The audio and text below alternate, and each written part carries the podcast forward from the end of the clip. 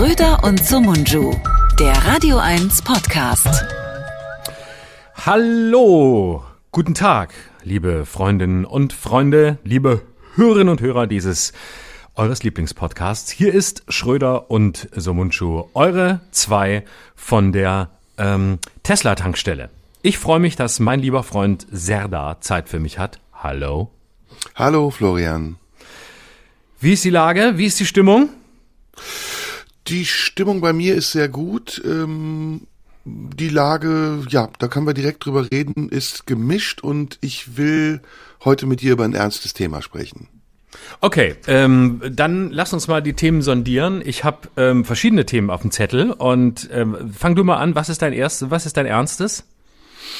Hm, ich fürchte, dass es lange dauern wird, wenn wir damit anfangen. Ähm, ich würde mit dir gerne über unser Ende sprechen. Über unser beider Ende? Ja, nicht über unser Lebensende, sondern über das Ende dieses Podcasts. Ah ja, du willst aufhören? Nö, ich möchte mit dir drüber sprechen.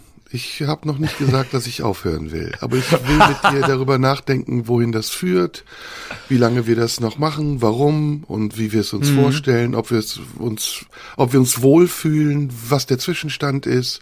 Also das ja. ist so mein Gedanke gewesen. Einfach mal so eine Bestandsaufnahme. Ah, so ein, so ein Werkstattgespräch, wie man es sonst, wie normale Leute, die auch ein echtes Leben haben, die sich auch mal draußen treffen, wie die es beim Bier führen, das führen wir einfach hier auf, auf, auf einer Bühne. Ich finde das, ja, Paartherapie äh, das vor, gut. vor Zuhörern.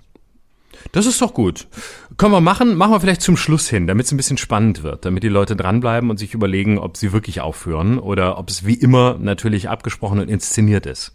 Gut, da müssen wir nur diszipliniert sein, weil die letzten Male haben wir auch immer versprochen, zum Schluss noch ein Thema zu machen. Und dann mhm. haben wir es immer auf die nächste Woche verschoben. Genau, wir wollten auch über, richtig, wir wollen zum Beispiel seit Wochen über ein Thema reden, über das wir jetzt schon oft angekündigt haben, dass wir darüber reden. Und ähm, nämlich das Thema Suizid haben wir bisher auch nicht geschafft, aber vielleicht passt es ja mit dem heutigen Thema zusammen. Ja, okay, dann, dann starten wir genau. mit einem anderen Thema. Zwischendurch achten wir auf die Zeit und dann, sagen wir mal, die letzte halbe Stunde reden wir über mein Thema. Genau, so machen wir's. Aber wir können auch eine Dreiviertelstunde drüber reden. Aber jetzt Gut. fangen wir mal mit den anderen an. Ähm, ich habe äh, zweieinhalb Themen äh, mitgebracht. Das erste ähm, ist die Frankreich-Wahl, über die wir vielleicht ein paar Worte verlieren sollten. Und ähm, anschließend habe ich noch was anderes. Aber das ähm, können wir dann gucken, ob, ob, uns das, ob uns das interessiert, wo uns das hinführt. Will ich jetzt noch nicht sofort sagen. Hast du sonst noch was außer, außer unserem, äh, außer unserem Paartherapiegespräch? Ich hätte gesagt, noch mal eine kleine Retrospektive auf letzte Woche, ob sich deine Meinung mhm, inzwischen verändert hat. Habe ich auch, genau, habe ich auch auf dem Zettel, ist ein, äh, genau, ist das nächste Thema. Das war quasi mhm. das halbe. Und ansonsten, genau. ja, lasse ich mich heute mal ein bisschen treiben. Okay, schön. Dann treibe ich dich voran, peitsche dich vor mir her. Sehr ähm, gut äh, was wollten wir zu Beginn? Genau, ähm, wir wollten über vielleicht kurz über Frankreich reden, über über die über die Frankreich-Wahl. Warst du erleichtert oder darüber, dass Macron gewonnen hat, schockiert, dass er gewonnen hat oder enttäuscht, dass Marine Le Pen nicht gewonnen hat? Puh, ich habe damit gerechnet, dass Macron gewinnt. Ich war nicht erleichtert, äh, schockiert war ich über die hohen Stimmanteile für Marine Le Pen. Aber das ist in Frankreich nichts Neues. Ähm, ich befürchte, bei der nächsten Wahl wird es noch knapper und uns steht nichts Gutes bevor. Jedenfalls nicht in Frankreich. Dass Macron jetzt Präsident ist, finde ich gut, weil er als erfahrener Mann an der Spitze Frankreichs gerade sehr gebraucht wird angesichts der internationalen Konflikte, vor denen wir stehen oder in denen wir sind. Aber ähm, ich glaube, das ist seine letzte Amtszeit und Marie Le Pen wird nicht locker lassen. Das wird bei der nächsten Wahl dann hoffentlich für sie kein Erfolg, aber sie wird auf jeden Fall weiter nach Macht streben. Mhm. Ist doch erstaunlich, dass dieses Land, und das muss man ihm wirklich zugute halten, ähm, offensichtlich im entscheidenden Moment dann doch gegen einen Rechtsaußenkandidaten so zusammensteht, dass selbst die, die nicht hinter Macron stehen, ihn trotzdem wählen, weil sie sagen, wir müssen jetzt einfach das verhindern, was da sonst kommt. Und ähm, wir wählen im Zweifel das geringere Übel. Und das ist, äh, glaube ich, so die Überschrift über dieser Wahl. Ne? Man hat nicht Macron gewählt oder man hat nicht Macron zum Präsidenten gemacht, weil man der Überzeugung ist, das ist der Mann, der es machen muss, das ist der, der es kann, sondern man hat es gemacht, weil man äh, sagte, wir wollen einfach äh, im Zweifel jemanden, der es halt irgendwie weitermacht, wenngleich wir keinen sehen, der uns, der uns wirklich überzeugt. Und das ist natürlich auch ein dramatisches Zeichen, wenn du ein Land hast, in dem nur noch das geringere Übel gewählt wird. Ja, dennoch, also 40 Prozent, die für eine rechtsradikale Kandidatin stimmen in einem Land, das äh, sehr multikulturell ist, fast mehr als Deutschland und, und viele ja. anderen Länder in Europa. Das zeigt ja auch, dass die französische Bevölkerung sehr gespalten ist und dass es da große Konflikte zu geben scheint, die auf politischer Ebene von Leuten wie Le Pen ausgenutzt werden. Und ähm, ich glaube auch ehrlich gesagt nicht, dass sie geläutert ist, dass sie, dass sie eine rechte oder reaktionäre Kandidatin Leid war, sondern äh, sie verstellt sich. Sie kommt aus der Schule ihres Vaters und sie ist ganz weit rechts außen. Sie ist eine Rechtsradikale, sie ist eine, eine Faschistin. Und ähm, das in Frankreich, 40 Prozent, also das ist für mich ehrlich gesagt die viel schlimmere Erkenntnis, mhm. als dass die Leute aus Not heraus Macron wählen, weil sie Le Pen verhindern wollen. Denn ähm, Frankreich hat einfach ein großes Potenzial, ein großes äh, politisches Potenzial der Vielfalt. Es gibt die Gewerkschaften, die sehr stark sind. Es gibt auch eine kommunistische Partei in Frankreich, die stärker ist als beispielsweise kommunistische Parteien in Deutschland. Und Macron vereint jetzt gegen Le Pen die linken Kräfte, aber sie verbrauchen sich damit auch. Also ich glaube, wie gesagt, bei der nächsten Wahl werden die Linken nicht so stark zusammenstehen und Le Pen wird das ausnutzen. Und äh, viele haben das ja auch gesagt, ob wir dann einen europäischen Donald Trump haben oder eine europäische Donald Trump, das weiß man jetzt nicht, aber es ist zu befürchten. Die Entwicklung in anderen Ländern deutet ja auch darauf hin, dass wir immer radikaler werden oder dass die Gesellschaften Europas immer radikaler werden. In Slowenien war es, glaube ich, ne, hat's ja andersrum geklappt. Da ist ja der der ähm, ich weiß gar nicht, wie er heißt. Weißt du seinen Namen? Der Präsident? Äh, ja, der nee, abgewählt wurde. Nee. War es Slowenien oder Slowakei oder? Warte, ich gucke. Ich, hier wird live gegoogelt. Ist, live ist doch kein Problem. Wir können ja nicht alles aus dem Stand wissen. Nee, warte. Äh, Staatspräsident Slowenien. Ach, aktuell Borut Pahor? Scheint nee, die Wahl war dann woanders. Okay. Finden wir im Laufe der Sendung noch raus. Auf jeden Fall, wie gesagt, genau. das ist ein Zwischenstand, über den kann man sich nur bedingt freuen. Ja, also ich finde, die, die Strategie von Le Pen ist in einem erschreckenden Maß aufgegangen, nämlich ähm, sie hat das geschafft, was in allen Lehrbüchern des Populismus steht, nämlich der Populist muss es schaffen, ähm, derjenige zu sein, der sich zum einzigen Vertreter oder scheinbaren Vertreter des Volks macht. Und ähm, sie hat es geschafft, eine, eine Deckungsgleichheit herzustellen zwischen den Armen, den Abgehängten ähm, und ihr. Das heißt, wer gegen sie war, war am Ende gegen die da unten. Und ähm, das hat sie sehr schlau inszeniert gegen den als elitär geltenden Macron. Und das ist, finde ich, die, die größte Gefahr. Und auch die, die, traurigste Erkenntnis jenseits der Frage, wie radikal sie ist. Ich stimme dir völlig zu. Das ist ein ganz geschickter Schachzug von ihr, dadurch, dass es mit Eric Seymour einen Kandidaten gab, der noch weiter rechts stand und noch extremistischer war und noch radikaler, als sie es jemals war und damit aber einen Teil ihrer Positionen übernommen hat, ist sie scheinbar ein bisschen weiter in die Mitte gerückt, auch weil sie gemerkt gemerkt hat, dass sie mit den ganz radikalen Positionen ganz viele Leute ausschließt. Also beispielsweise ähm, Frauen hat sie immer, äh, immer ausgeschlossen, weil viele Frauen sie einfach nicht mochten, unsympathisch fanden, zu radikal fanden. Und ähm, da hat sie irgendwann gemerkt, ich bin ja eigentlich selbst eine Frau und es wäre doch vielleicht gar nicht schlecht, wenn ich das eigene Geschlecht auch motivieren könnte, mich zu wählen. Aber dann müsste ich ein paar mehr Themen ansprechen, die auch Leute und Frauen, aber auch Männer aus der Mitte genauso ansprechen. Und dann hat sie im Grunde einen ganz geschickten Schachzug gemacht und hat eben nicht mehr gesagt, gesagt, ich bin gegen ähm, Migration oder ich bin gegen Migranten, sondern sie hat einfach nur das neu, neu geframed und hat gesagt, ich möchte mehr für die Franzosen tun, was nichts anderes bedeutet als das, was sie vorher gesagt hat, nämlich ich möchte das nicht für die Migranten tun. Es sollen Fra Franzosen Vorteile haben, die eben andere nicht haben. Und ähm, das wiederum hat in Frankreich zu einer Debatte geführt, ist sie denn wirklich noch so radikal oder nicht? Und das hat mich so schockiert, dass man da wirklich auch nur zwei Tage drüber diskutiert, ob diese Frau jetzt weniger weniger radikal ist als vorher. Nein, sie ist genauso radikal, wie sie immer war. Sie hat es nur einfach ganz schlau gedreht und hat es ähm, durch diesen Dreh tatsächlich geschafft, ähm, mehr Leute hinter sich zu, zu kriegen und auch ähm, Leute, die sonst vielleicht eher in der Mitte standen, hinter sich zu versammeln. Und das ist die, das ist die dramatische Nachricht, dass man sie jetzt plötzlich in der, in der Debatte ähm, ein Stück weit ähm, ja legitimiert hat, ein Stück weit mehr Richtung Mitte gerückt hat oder sie sich selbst dorthin gerückt hat und ähm, sie damit einen, einen Teil Teilerfolg äh, errungen hat. Und das, das, das Zweite ist, glaube ich, einfach die Tatsache, dass man in Frankreich ähm, nach wie vor viel mehr als in Deutschland eine, eine krasse Spaltung der Gesellschaft in Stadt und Land hat. Das sieht man ja auch an den, an den Ergebnissen von Le Pen in Paris, wo sie ja, ich glaube, fünf Prozent bekommen hat und, äh, und, und äh, Macron über 35. Also man sieht, dass, dass da einfach eine, eine viel radik radikalisiertere äh, Gesellschaft schon ist, eine wirklich viel gespaltenere Gesellschaft.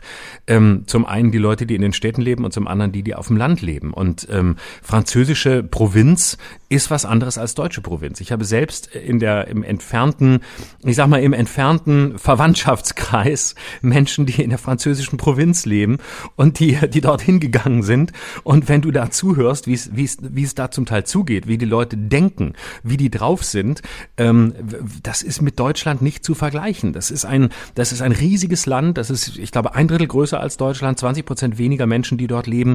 Ein, ein Land, wo, wo die Menschen ähm, viel größere Distanzen zurück zurücklegen, um zur Arbeit zu kommen, wo sie sich viel mehr einschließen in kleinen Gemeinden. Das ist längst nicht so dicht besiedelt wie Deutschland.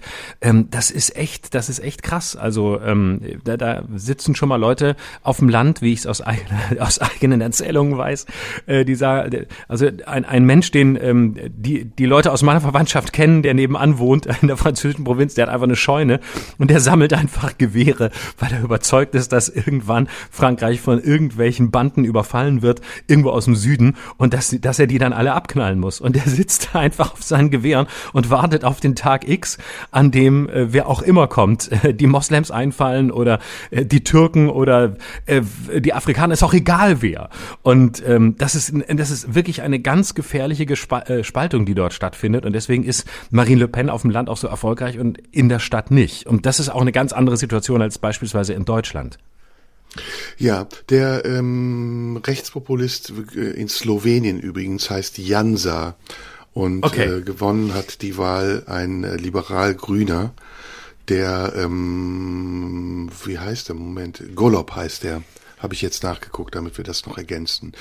Okay. Ja, du hast damit eigentlich alles gesagt. Äh, ich würde es genauso formulieren. Frankreich ist anders als Deutschland. Frankreich ist eine Nation, die ähm, immer schon auch sehr gespalten war aufgrund seiner Kolonialgeschichte, den vielen Menschen, die aus Nordafrika kommen und äh, in den Banlieues leben, der Großstädte und in einer gewissen Weise Franzosen zweiter Klasse geblieben sind. Und dann der Landbevölkerung, die weitgehend unter sich ist, die sehr, die sehr französisch und sehr wenig äh, ausländisch ist. Und das macht natürlich die großen Unterschiede aus.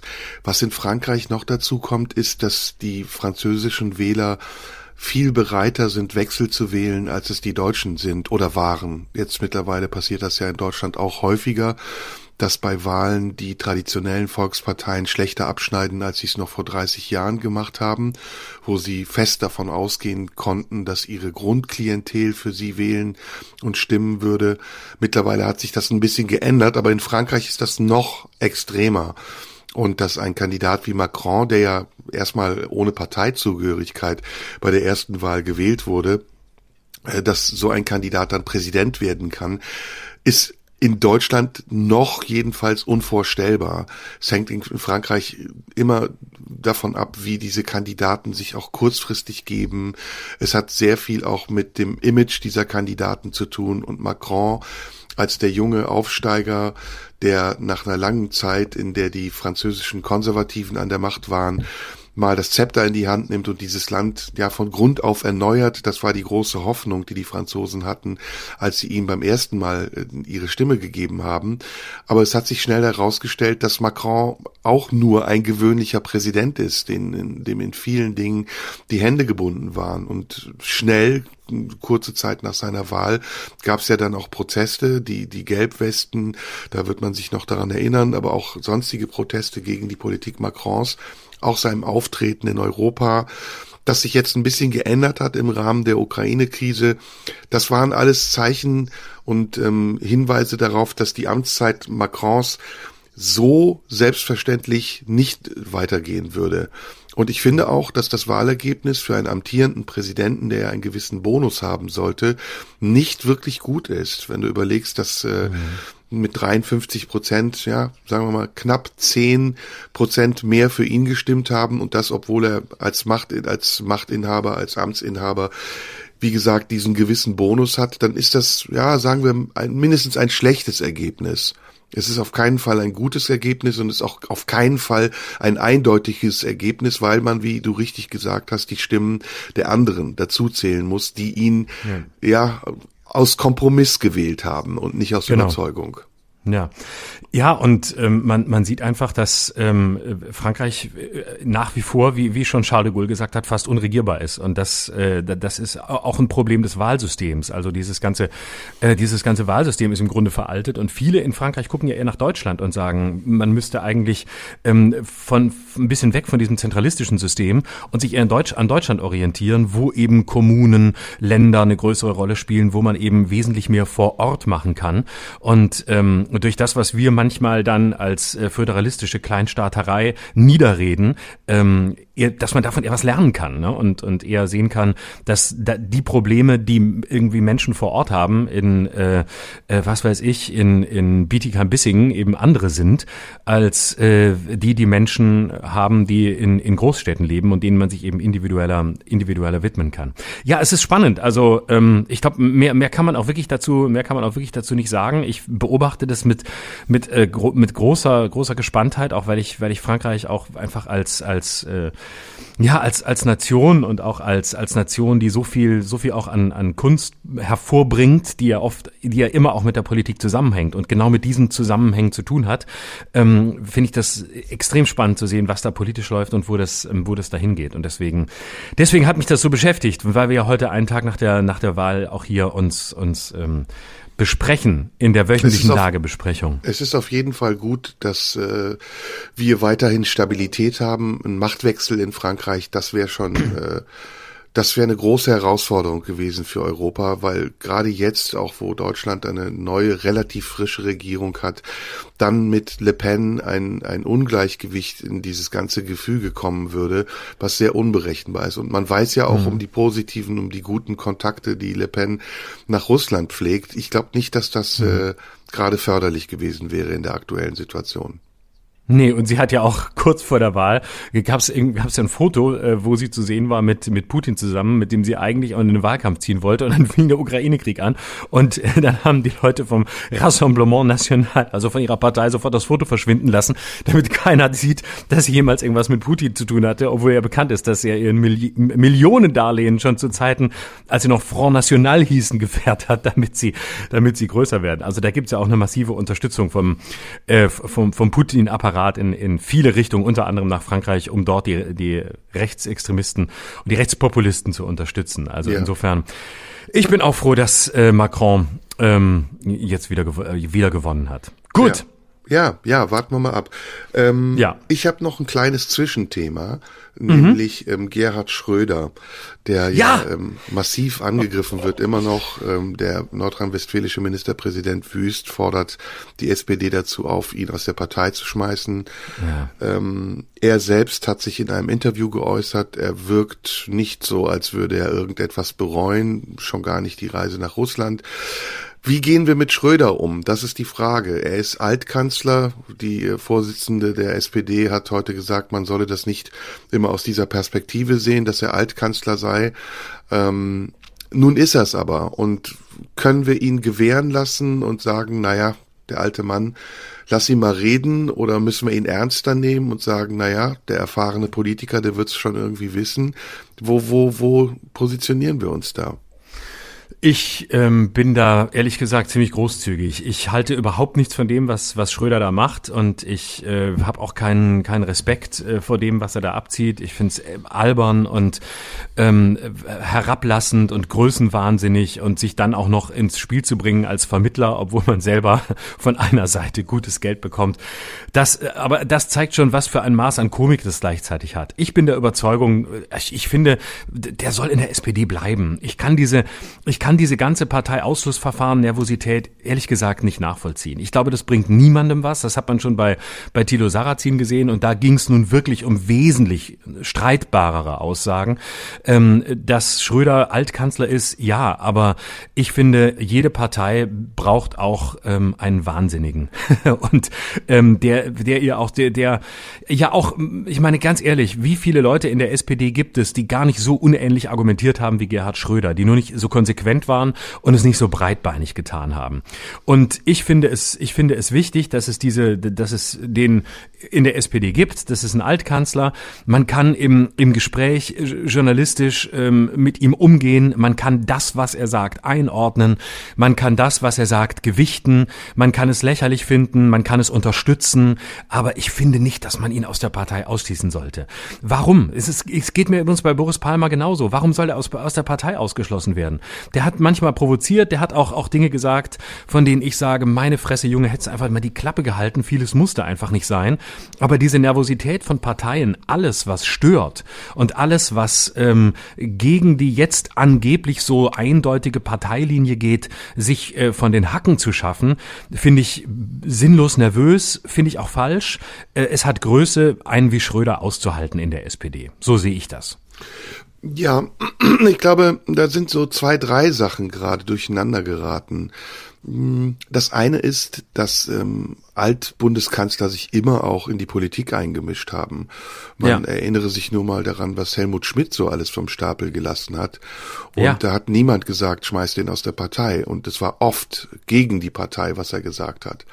Auch Lafontaine ist ein gutes Beispiel, bevor er aus der SPD ausgetreten ist, dass ähm, nicht als Ex-Kanzler, aber als jemand, der in der Partei ist, die Partei kritisiert, eben ja. auch ausgehalten werden muss.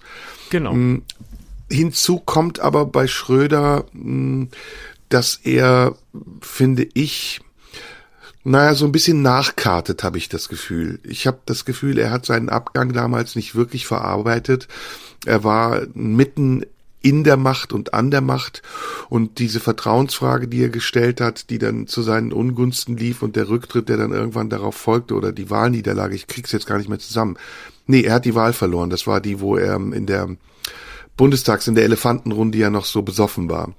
Genau, zwei, genau. Ja, oh, es gab Achtung, Neuwahlen. Das, Achtung, Achtung, justiziabel, dass er besoffen war, ist, just, ist gefähr, gefährlicher Satz. Gefährlicher Ach so, schien, Satz. Schien, schien. Mhm. Schien, genau, genau. Also er, er schien, äh, sagen wir es so, er schien unter, Subst, äh, unter Substanzen zu stehen. Wir wissen nicht, welches waren. Vielleicht hat er auch nur zu viele Vitamine gegessen oder, oder äh, keine Ahnung, man weiß nicht. Vielleicht zu viele Äpfel. Ähm, auf jeden Fall hat er irgendwie, äh, sah, sah es so aus, als ähm, hätte er da, äh, ja, also nüchterne Leute wirken okay. oft anders. Sagen wir es so. Okay. Genau. Und das, ich das war das Gefühl, genau. Ich habe das Und Gefühl, vorher hat er die Vertrauensfrage gestellt. Ja, und da gab es Neuwahlen. Genau, nachdem Wahl, die Wahl in NRW verloren gegangen war, ähm, hat er die Vertrauensfrage gestellt. Es ist nervös geworden, mhm. ähm, statt es auszuhalten. Und ähm, wie, er, wie er häufig daran gescheitert ist, dass er nervös geworden ist, hat, die, hat dann die, die Vertrauensfrage gestellt und dann kam es zur Neuwahl und dann kam es genau zu der von dir eben beschriebenen Situation. Ja, und das war natürlich eine krachende Niederlage für einen Karrieristen wie Schröder, der vorher einen Durchmarsch nach dem anderen gemacht hat und sich ja auch gegen wirklich ähm, harte Gegner durchgesetzt hat. Es gab diesen innerparteilichen Kampf um die Kanzlerkandidatur mit Oskar Lafontaine, es gab die Troika, ähm, immer gab es Umstände, die sich ihm in den Weg gestellt haben, die er ausräumen konnte, bis er dann an seinem Ziel angekommen war. Und dass er dann aus seiner Sicht wahrscheinlich wenige Jahre nur Kanzler sein durfte, zu wenige Jahre Kanzler sein durfte. Das hat er dann den Deutschen offensichtlich so übel genommen, dass er sich jetzt als eine Art Schattenkanzler, als Kanzler der ja. Herzen sieht. Und mhm. da macht er einen Fehler. Da finde ich, macht er einen Fehler, weil, und jetzt kommt der dritte Aspekt und der letzte, ähm, er die Umstände der Zeit nicht erkennt. Er, er denkt, wir wären immer noch so wie vor 20 Jahren in einer Diskussionskultur, in der man einfach mal sowas einwerfen kann und dann wird's von ein paar Zeitungen kolportiert und dann hat es sich vielleicht auch damit. Aber wir haben eine komplett andere Diskussionskultur. Wir haben eine eher sanktionierende und ähm, Konsequenzen fordernde Diskussionskultur, die sich nicht damit begnügt, dass jemand eine Meinung hat, die einem vielleicht nicht passt, sondern die eben weitergeht und sagt, wir wollen auch jetzt äh, jemanden hängen sehen. Und das wiederum finde ich gerade auch ein bisschen übertrieben. Also diese Forderung nach Rauswurf aus der SPD, äh, die Kampagne auch der Bild-Zeitung, die ihn jetzt immer äh, nicht mehr Altkanzler nennt, sondern Gazprom-Funktionär. Ähm, das finde ich nicht angemessen und es ist auch nicht nötig, weil man sich damit auf Augenhöhe mit ihm stellt. Und er ist ein 78-jähriger Mann, den man ruhig in Ruhe auch mal was sagen lassen darf. Man muss nicht alles ernst nehmen. Schon gar nicht, finde ich, hat er verdient, ähm, dass die, die Berichterstattung in den Medien ihn so hofiert, also ihm so viel Raum und Platz auch gibt, dass er in den Hauptnachrichten als fast schon offizieller Vertreter der Bundesrepublik Deutschland im Vermittlungsversuch mit Russland auftreten darf. Also ein bisschen mehr Ignoranz ihm gegenüber, ein bisschen mehr Gelassenheit gegenüber dem, was er sagt, das täte der Sache gut und dann würde er seine Ehre retten und wir könnten ihn so ernst nehmen, wie er ernst genommen werden muss. Es ist das Problem von Unvollkommenen. Ne? Es ist das Problem von Leuten, die nie wirklich ähm, dahin gekommen sind, wo sie hin wollten. Und Schröder war kurz davor. Er war mit der Agenda 2010 ähm, in, auf dem Zenit. Das war sein großes Projekt. Bis dahin hat man immer gesagt, wann wird Schröder endlich regieren? Vorher war Brioni-Anzüge und ähm, auch mal durchs, durchs äh, Hochwasser und äh, große Bilder und so. Und äh, natürlich die Zeit nach dem 11. September. Äh, all das gab es, aber im Grunde war sein großes Projekt die Agenda 2010. Und ähm, da gab es ja diese große Regierungserklärung 2003. Und ähm, dann war wirklich seine große Tragik, dass er 2005 wegen dieser verlorenen Landtagswahl in NRW so sehr die Nerven verloren hat, ähm, dass es dann zu Neuwahlen kam und letztlich die erste Merkel-Regierung ähm, dann ähm, die Ernte eingefahren hat. Nämlich, dass die Arbeitslosigkeit tatsächlich sank.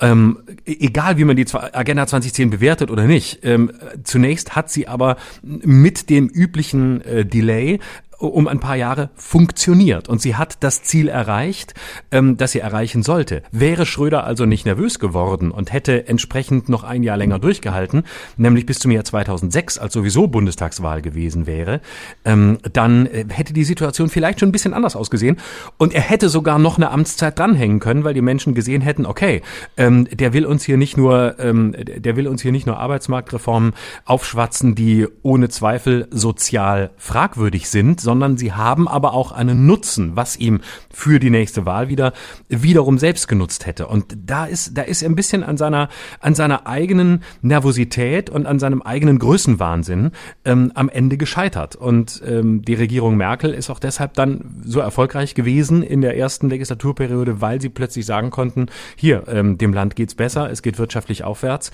ähm, und äh, der ehemalige kranke Mann Europas steht ganz gesund da. Und war da, war da noch jemand vor uns? War da noch noch ein Kanzler vor uns, der was gemacht hat? Nee, ich glaube, wir können uns nicht dran erinnern. Und ähm, da hat er jetzt bis heute, glaube ich, dran zu knabbern, an diesem Unvollkommensein, dass er nie so ganz ans Ziel gekommen ist ähm, und dass er auch nicht freiwillig abtreten konnte, dass er nicht sagen konnte, beispielsweise wie Merkel, ich mache einfach nicht mehr, ich will nicht mehr, im nächsten Jahr trete ich nicht mehr an, ich gebe ab, äh, zwei Legislaturperioden reichen oder was auch immer und ähm, jetzt kann der nächste ran, sondern dass er so vom, vom Thron gestoßen wurde und wirklich ja aus dem, aus dem Kanzleramt rausgefegt werden musste nach dieser, nach dieser Elefantenrunde. Ähm, das, das scheint ihn bis heute zu beschäftigen und deswegen finde ich auch, lass, lass ihn reden. Er ist auch ein Zerspiegel der SPD. Man kann von solchen Leuten ja auch was lernen, wenn man es mal ein bisschen produktiv nimmt und zwar nicht, indem man ihre Positionen übernimmt, sondern indem man sich sowas anguckt und indem man sich damit auseinandersetzt. Und deswegen finde ich es sogar wichtig, dass man ihn da sein, seine Sache machen lässt äh, und ob man dann drüber lacht oder sagt, das ist ein Debattenbeitrag, dem, den man sich angucken sollte, das bleibt ja jedem selbst überlassen. Aber mhm. er, er, ist achten, wie du sagst, er ist fast 80 ähm, und ähm, ja, soll er, soll er da einen schönen Lebensabend haben und bei Instagram mit, äh, mit Kim durch, durch den Garten laufen und äh, irgendwas an Baum hängen. Das ist ja doch das, was 90 Prozent seiner Zeit auszumachen scheint. Mm, mm. Hast du über unser Gespräch letzte Woche noch mal nachgedacht oder war das? Äh, ja klar, natürlich. Oh, ich denke immer über unsere Gespräche nach, Baby. Das ja. weißt du doch. Was ist dabei Na klar war ich das. Ähm, ich äh, habe, habe sogar sehr viel drüber nachgedacht und ich ähm, auch. Ja. Mhm. und ich habe sogar wenigen Folgen, die ich sogar zwei oder dreimal gehört habe. Mhm, okay. Ähm, ich habe äh, ich hab vieles dazu gedacht. Das hat mich tatsächlich die ganze Woche über beschäftigt und ähm, Ja, ich habe äh, auch auch viel äh, überlegt über meine meine Position und ziemlich viel ähm, und ziemlich noch, noch mal nachgelesen und versucht mich auch an den Stellen noch mal noch mal genauer einzuarbeiten, an denen ich äh, dann auch merkte, ich gehe in eine Richtung, bin aber noch ein bisschen ungenau und ähm, ja, also es hat sich meine, meine Position nicht gedreht. Ich habe ja letzte Woche gesagt, die Lieferung schwerer Waffen fällt mir sehr schwer. Das fällt mir bis heute schwer, das äh, zu, zu befürworten. Das geht mir schwer über die Lippen.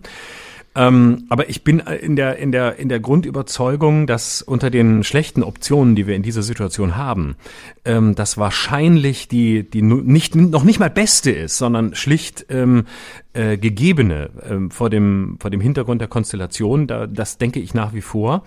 Ich ähm, bin auch äh, der Überzeugung, dass wir ähm, das große Problem haben in meinen Augen, dass Putin ähm, wenn er den Sieg in der Ukraine davonträgt, weitermachen wird. Da hast du ja sehr widersprochen ähm, und gesagt, ähm, das wird er nicht. Äh, er hat kein, keine geopolitischen oder keine geostrategischen Interessen. Es würde allem zuwiderlaufen, was, was äh, Russland und die russischen Probleme im Moment ausmacht.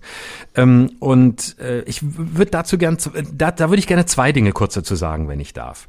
Okay. Ähm, und zwar, das, das eine ist, ähm, das eine, in einem Punkt ähm, würde ich dir, ähm, würde ich quasi dir so ein bisschen ähm, beispringen. 1 zu 0 für mich. 1 zu 0 für mich. Wieso 1 zu 0 für dich? Weil du quasi gesagt hast. Ah, oh, guck, ich, ich habe letzte Woche immer brav mitgezählt in unserer, in unserer Ja, du hast es zusammengezählt, aber wir machen ja pro Folge, deswegen ist stimmt, ich habe gestern einfach weitergemacht. Okay. Hm. Ah, na gut. Also du würdest mir beistimmen, Nimm das ja, genau. ich, ich, genau, ich würde dir, würde dir an einer Stelle ähm, beisp beispringen, um mich dann doch doch nachher nochmal zu distanzieren.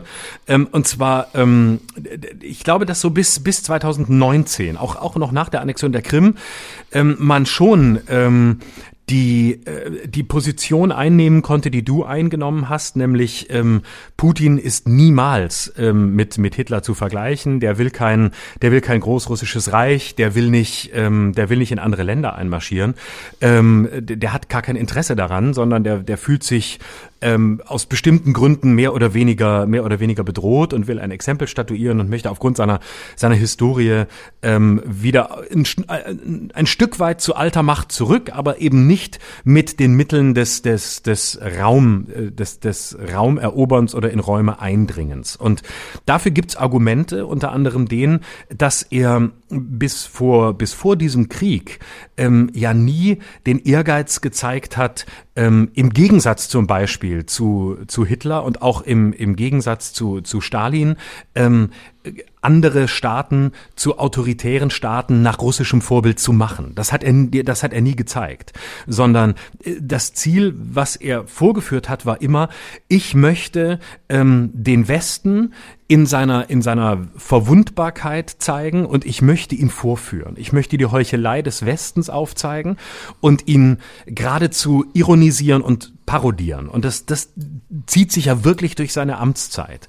Ähm, also äh, immer wieder zu zeigen, das, was ihr könnt, das kann ich auch.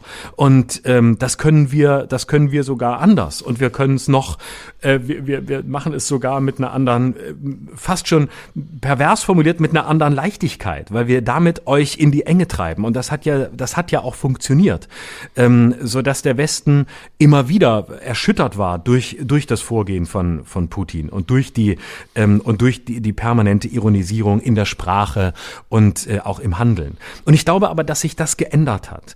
Und ich habe ähm, drei Punkte mitgebracht oder drei Hinweise, die gerade aus den letzten Wochen, die mir einfach größte Sorgen machen. Ähm, und das ist, schließt dann wieder den Kreis zu der Frage, warum ich im Zweifel für die für die Lieferung schwerer Waffen an die Ukraine bin, weil man ihn eben da nicht gewinnen lassen darf und weil ich glaube, dass er weitermacht. Ich, ich sage dir mal kurz diese drei äh, diese drei Beispiele.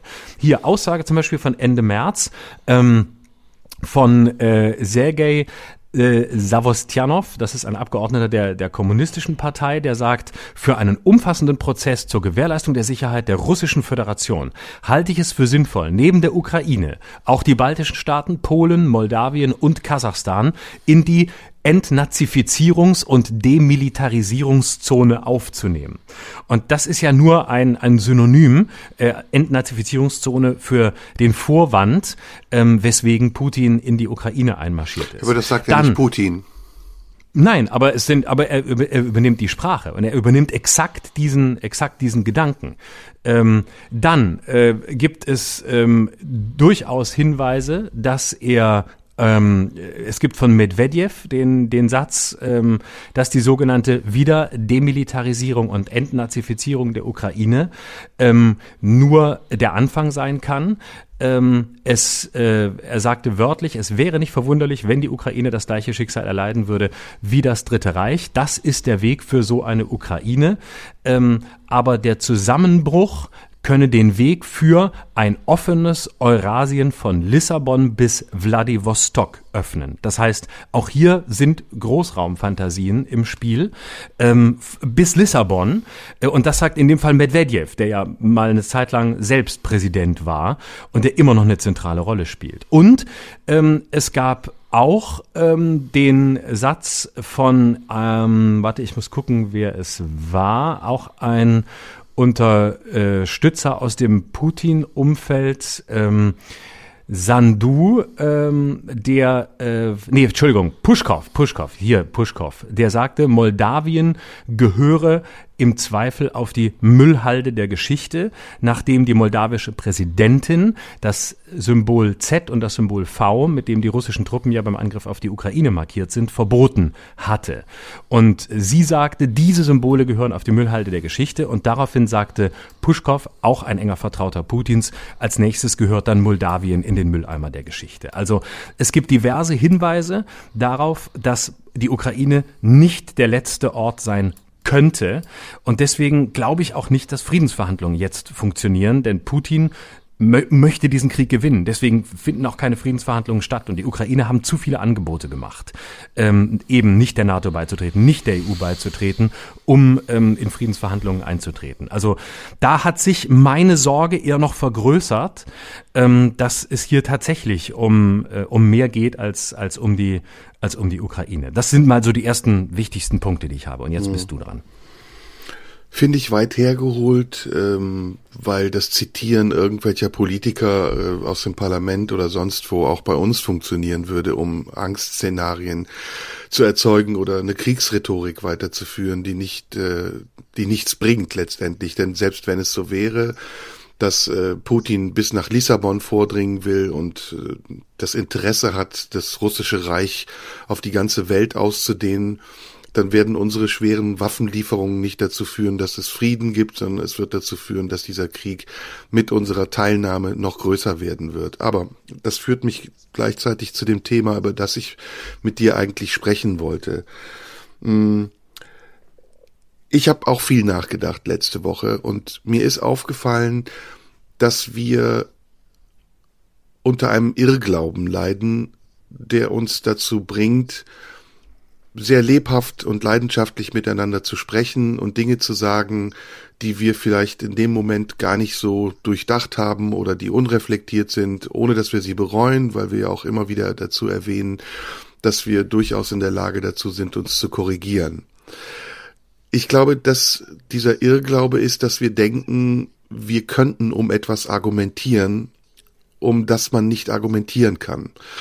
Oder wir könnten mit dem, was wir an Argumenten bringen, um uns gegenseitig zu überzeugen, irgendetwas liefern oder leisten, was andere überzeugt.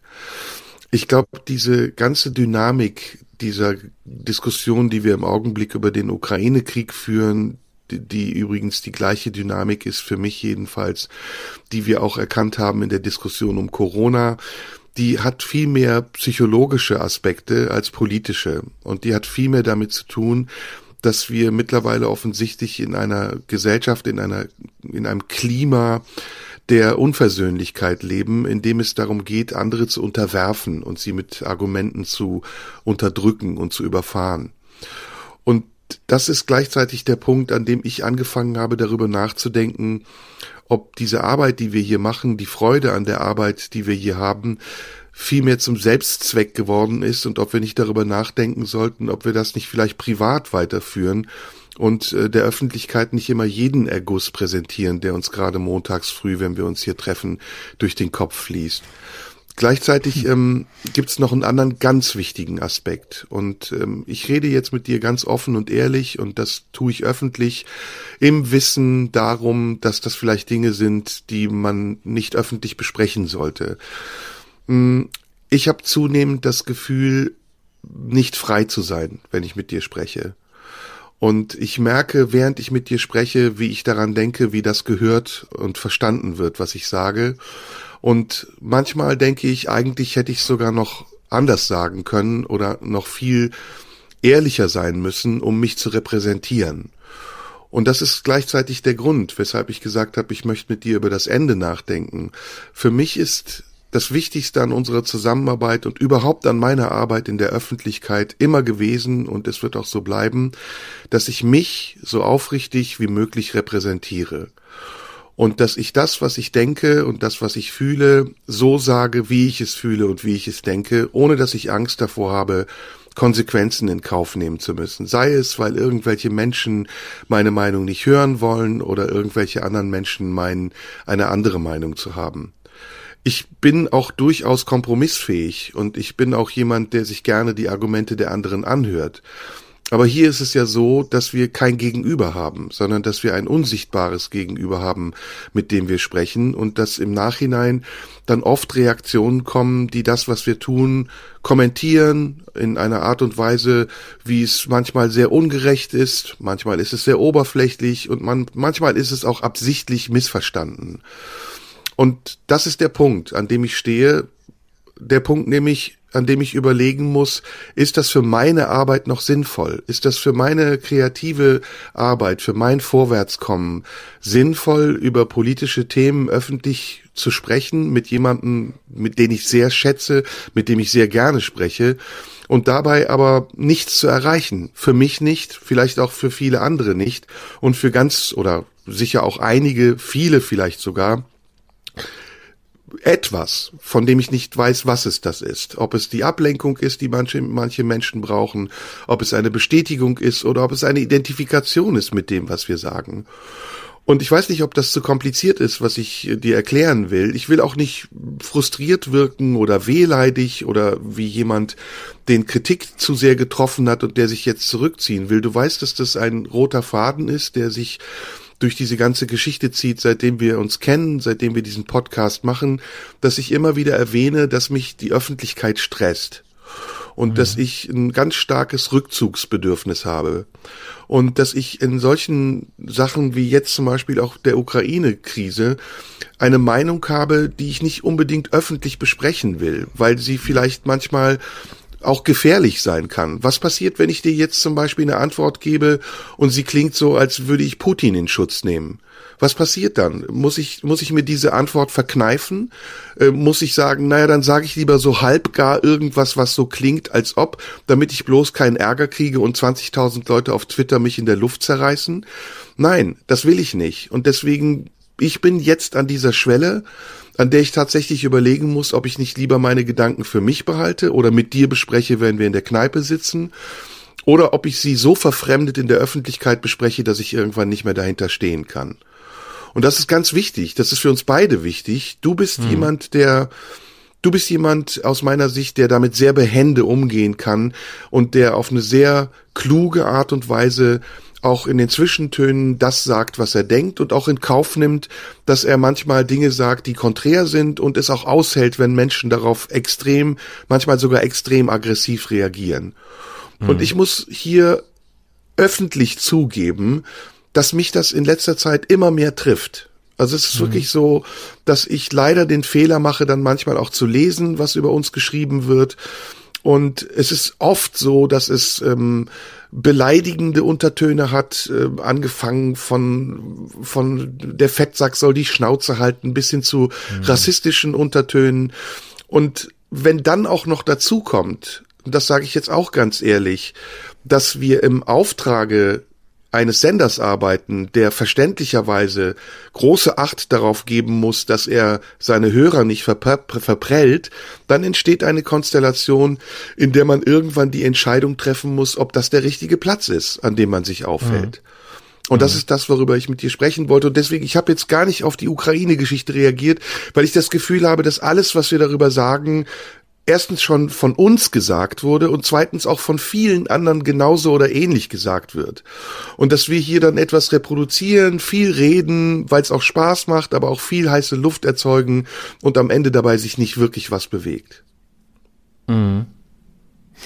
Ja, danke, dass du das so, dass du das so zusammenfasst aus deiner ähm, aus deiner äh, Sicht und Welt heraus. Ähm, also ich versuche mal darauf einzugehen an, an unterschiedlichen Punkten. Ähm, ich habe den Eindruck, dass ähm, die äh, der Nutzen unserer Arbeit, den wir natürlich nicht überschätzen sollten. Es ist hier ein Podcast von zwei Leuten, die sich unterhalten, die improvisieren, die versuchen, die Welt zu verstehen, die dabei äh, unvollständig sind, Fehler machen, ähm, Dinge sagen, die sie in der nächsten Woche wieder anders sehen und so weiter. All das wissen wir, all das ist der Anspruch eines solchen Podcasts, wie wir ihn machen.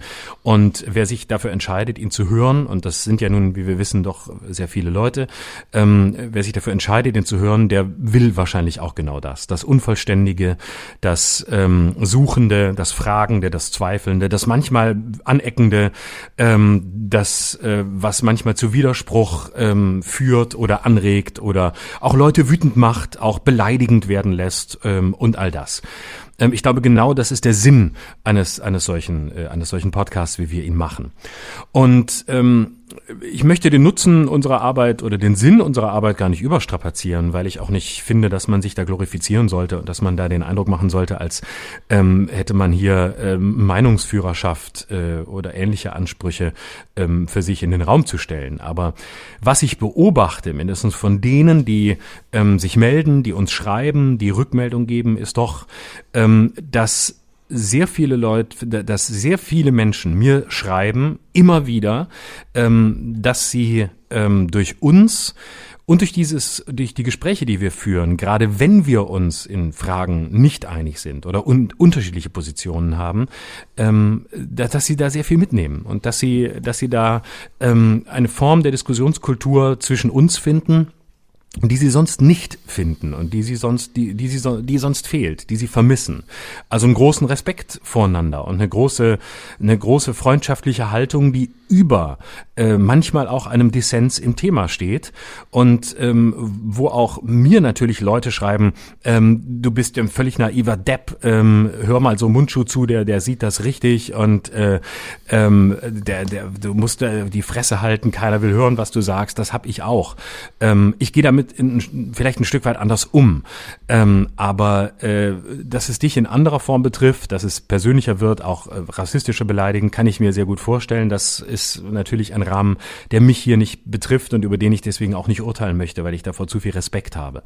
Ähm, aber ähm, ich glaube, dass insofern diese Arbeit sehr sinnvoll ist und ich habe den Eindruck, dass sehr viele Menschen da sehr, sehr viel, sehr viel mitnehmen und auch sehr emotional schreiben und das zeigt mir, dass sie bewegt sind von dem, was wir da tun, weil es eben nicht den gewöhnlichen Drehbüchern folgt und den gewiss, den, den bekannten Drehbüchern und, und Dramaturgien folgt, ähm, die man sonst kennt, wo Leute eben im abgesicherten Modus sprechen oder mit, mit irgendwelchen Sätzen in Sendungen gehen, die sie lang, sich lange ausgedacht haben oder im schlimmeren Fall, die sich andere für sie ausgedacht haben. Äh, insofern sehe ich hier einen Wert unserer Arbeit ähm, und äh, glaube nicht, dass es so ja, dass es, dass es so ein Selbstgespräch ist, dass man auch in der Kneipe führt ähm, und vielleicht hat es einen Sinn, vielleicht hat es keinen Sinn.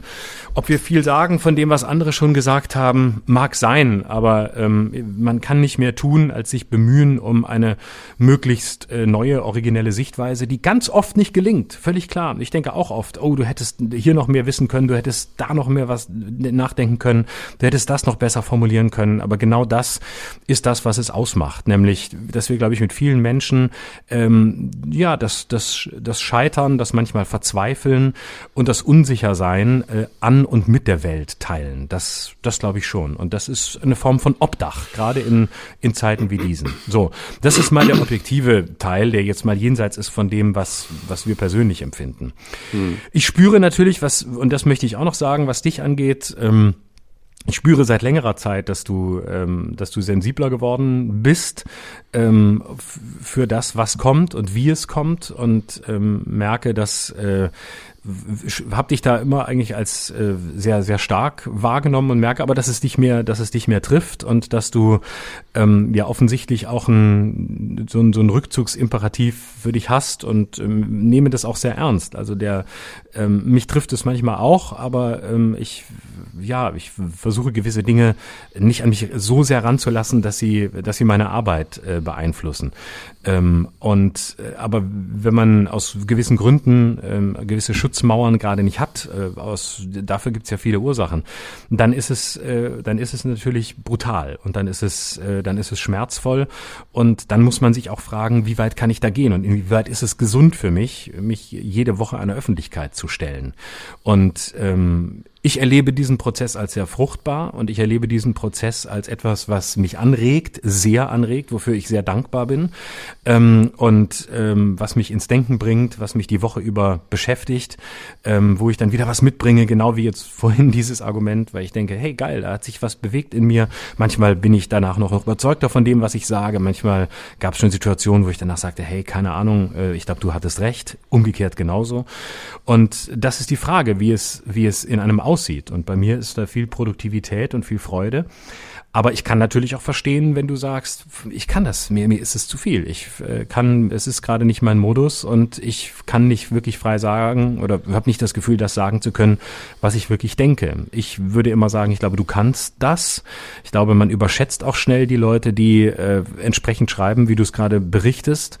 Ich glaube, da gibt es sehr viele Leute, die, die sehr dankbar sind über eine, über eine streitbare Position. Und ähm, ich äh, bin nicht der Überzeugung, dass das, was du denkst und sagst, ähm, so sehr mit, äh, mit äh, verschlossenem Visier laufen muss, sondern ich glaube, dass du es offener sagen kannst. Verstehe aber sehr psychologisch, ähm, wenn dir das schwerfällt und wenn du ein anderes Gefühl hast, weil das ist am Ende natürlich das Entscheidende. Ja, es ist nicht so, wie du es sagst. Also ich war immer schon sensibel und das bist du auch und ich halte das ja, auch natürlich. für Ja, das weiß ich. Das weiß ich. Und das ich warst denke- du immer, dass ich, aber ich hatte immer das, es, lass mich das kurz erklären. Eine Sensibilität hattest du immer, natürlich. Aber die Sensibilität äh, oder die, ähm, die Sensibilität für das, was von außen kommt oder ähm, dass man mal, nein, ich nenne es jetzt mal, das ist ein doofes Wort, weil das ist so wertend. Deswegen habe ich Sensibilität gesagt, weil ich das Wort Empfindlichkeit vermeiden wollte, weil das, das hat sowas von, also du bist empfindlich, aber das meine ich nicht so. Aber es gibt Phasen, da ist man, da ist man eben empfindlicher für das, was kommt, und es gibt Phasen, da ist man nicht so empfindlich. Und deswegen nenne ich es, vergiss sensibel, wir, wir nennen es empfindlich. Und aber wir meinen es nicht so wertend, wie es häufig gemeint wird, wenn man es benutzt. So. Ja.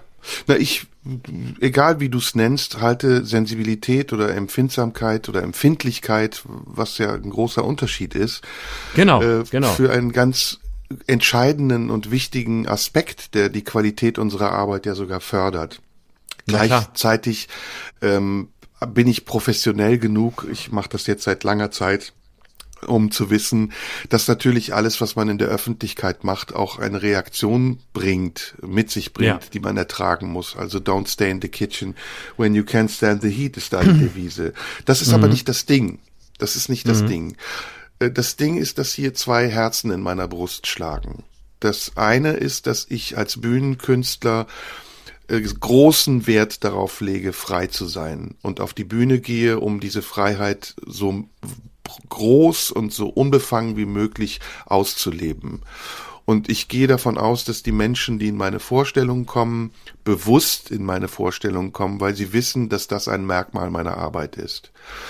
Und wenn ich anfange, diese Freiheit einzuschränken oder einschränken zu lassen, weil ich Angst habe, aus welchem Grund auch immer, dass ich damit jemandem vor den Kopf stoßen könnte oder dass ich damit gegen irgendeine unsichtbare Regel verstoßen könnte, dann muss ich darüber nachdenken, ob entweder die Bühne für mich der richtige Platz ist oder die Konstellation, unter der ich auf die Bühne gehe. Das ist das eine. Das ist dieser große Komplex, die Frage danach, wo sehe ich mich eigentlich zu Hause und wie sehr bin ich bereit, in meinem eigenen Zuhause anderen die Möglichkeit zu geben, auf meine Einrichtung zuzugreifen und sie vielleicht sogar zu verändern, so dass ich mich irgendwann nicht mehr zu Hause fühle. Das andere ist die Öffentlichkeit. Ähm, du hast recht, ich, ich fremdle sehr mit der Öffentlichkeit, schon seitdem ich das mache. Und das ist für mich ein großer Widerspruch, auf der einen Seite auf eine Bühne zu gehen und äh, manchmal in einem sehr extrovertierten Duktus sich zu präsentieren und auf der anderen Seite sehr introvertiert zu sein und alles zu vermeiden, was einen wahrnehmen könnte. Das ist sehr widersprüchlich, aber das ist nun mal so. Es mhm. ist für mich. Was ich ähm, übrigens total nachvollziehen kann, das wollte ich mal kurz sagen. Also das, äh, ich kann das zutiefst verstehen. Und wenn es bei mir anders sich ausdrückt, ähm, ist, ist das ja auch bei mir so. Eine gewisse Introvertiertheit und, und äh, Unsicherheit vor der Welt ist ja überhaupt die Voraussetzung, um das machen zu können, was wir machen. Also das da kann ich dich total, wirklich sehr, sehr gut verstehen. Ja, ja, und vielleicht ist es auch, also danke, dass du es verstehst, aber ich glaube, vielleicht ist es auch ein Missverständnis zwischen mir und den Zuhörern, den Zuschauern, den Leuten, die uns wahrnehmen, dass sie denken, wir würden diese öffentlichen Prozesse führen, um damit irgendetwas zu erreichen in der Öffentlichkeit, uns äh, bekannt zu machen oder uns äh, in irgendeiner Form wichtig zu machen. Dabei ist es, wie du richtig sagst, eigentlich ein nach außen getragener innerer Prozess, der genau. gar keine Bestätigung braucht und der auch gar nicht braucht, dass Leute einen gut finden oder dafür loben, dass man etwas tut. Es ist kein Phishing for Compliments, sondern es ist ein Austausch, ein sozialer Austausch, bei dem es vielmehr darum geht, auf einer unausgesprochenen Ebene sich zu verbinden mit dem Inneren der Zuschauer. Also etwas, was sehr, sehr transzendent mhm. ist. Und genau.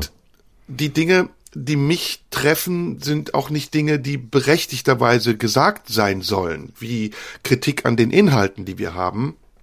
Die Dinge, die mich mehr und mehr treffen, sind die Dinge, die Menschen aus der Anonymität heraus sagen, in einer Position, in der sie sich ebenbürtig fühlen, obwohl der Kontext, in dem sie es sagen, ein vollkommen anderer ist als der Kontext, in dem ich es sage.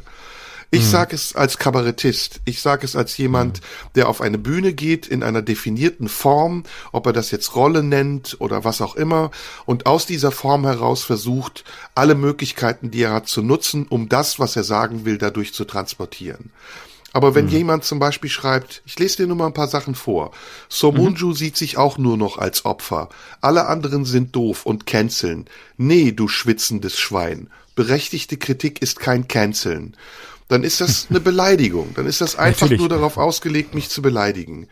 Oder kann mir aber schon, der, aber schon das Wort berechtigte Kritik zu schreiben in einem Satz mit Schwein, äh, das, äh, da, damit ist ja schon die Disqualifikation hoch zwei äh, im Grunde äh, ausgesprochen.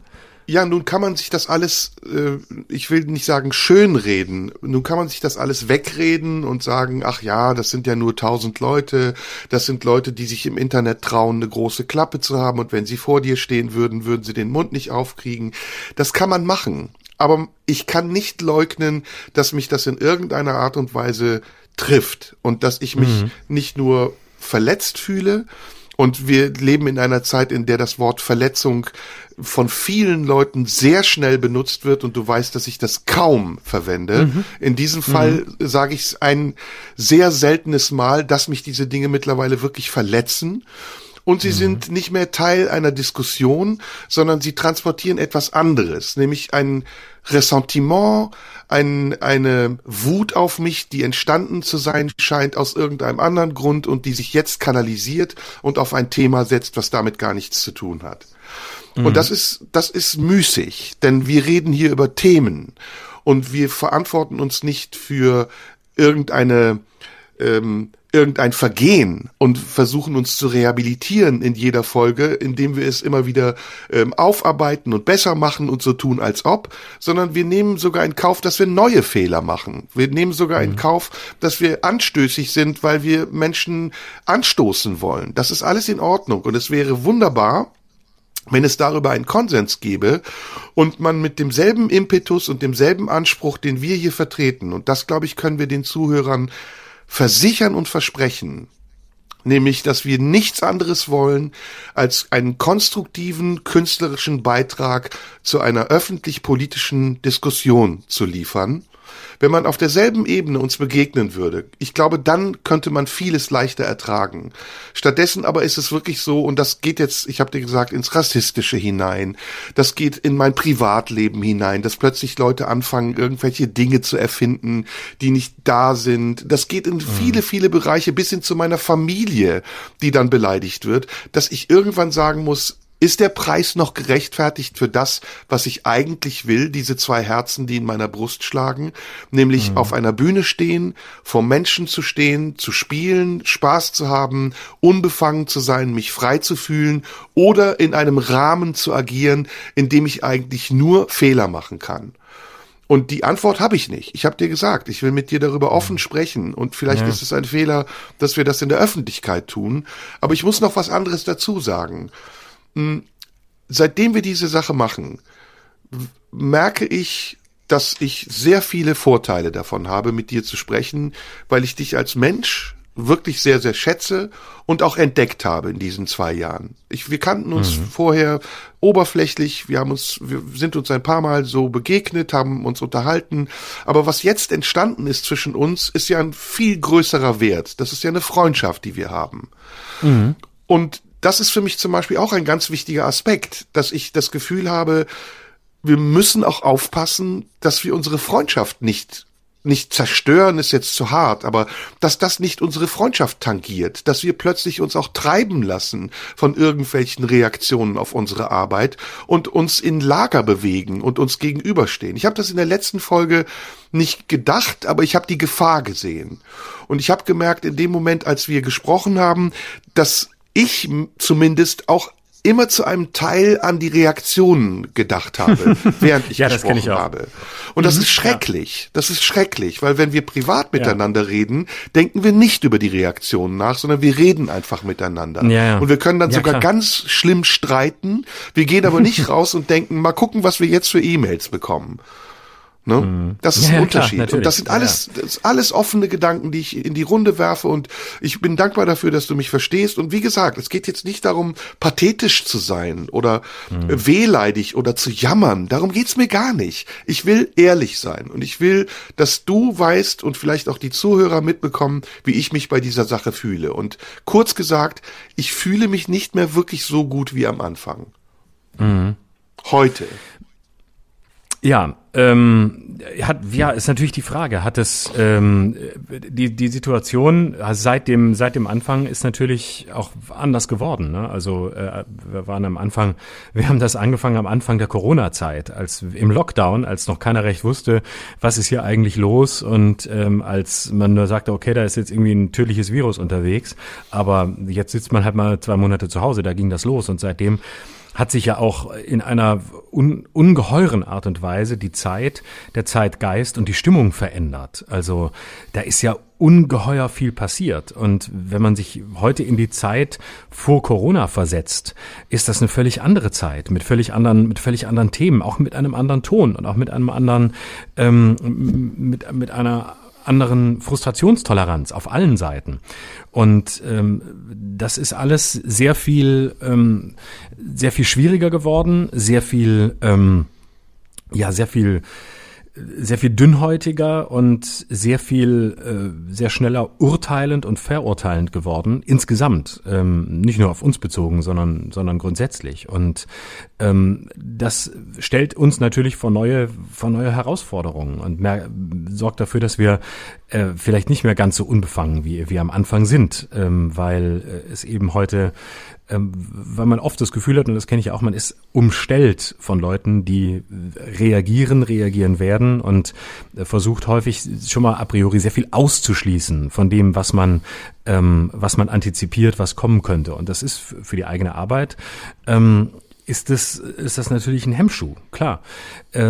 Ich empfinde das auch, aber ich empfinde das als nicht so, als nicht so krass und nicht so, nicht so, nicht so nicht so störend wie du. Ich habe eine gewisse Freude daran, äh, mich da ähm, damit, zu, damit zu messen, mich damit auseinanderzusetzen, da, darin ein Teil zu sein. Das ist, glaube ich, so die, äh, der Unterschied in der Herangehensweise und in der Art und Weise, wie uns das beschäftigt. Und ähm, ja, was machen wir damit? Also ich bin, ich habe, also was unsere persönliche Beziehung angeht, kann ich dir sagen, ich finde das ähm, habe das selten erlebt und finde das wundervoll, wie wir wirklich wie eine Eins äh, auch füreinander in die Bresche springen und dastehen, wenn ein Angriff von, von außen kommt. Und äh, da gibt es keinen Zweifel und das ist ganz, das finde ich total gut und das finde ich sehr, sehr wichtig und da vertrauen wir uns auch sehr.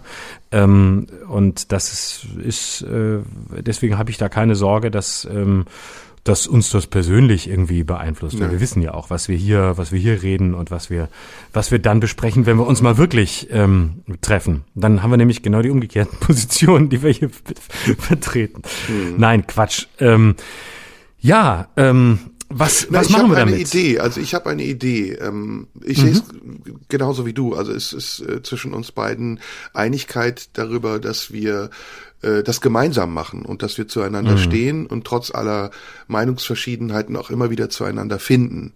Das, was ich mhm. eben meinte, ist eher, dass versucht wird, diesen Keil zwischen ja. uns zu treiben und dass das manchmal eben auch eine Anstrengung erfordert, es immer wieder abzuwehren und ja. eben eben nicht in diese Falle zu gehen und zu sagen, ach ja, da ist mir aufgefallen, da hat der Florian aber gegen mich agiert oder da hat er aber auch was gesagt, wo ich hätte noch viel härter drauf reagieren müssen. Nein, das Agreement zwischen uns ist klar.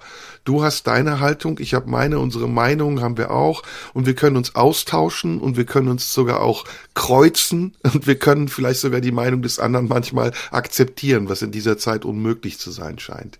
Genau, und das ist mhm. wirklich sehr, das ist schon sehr, sehr viel und ähm, das ist, äh, das ist sehr, das ist, glaube ich, eine bedeutende Art und Weise des, des Umgangs, äh, des Umgangs miteinander. Und ja, das, glaube ich, vermittelt sich auch an die Leute.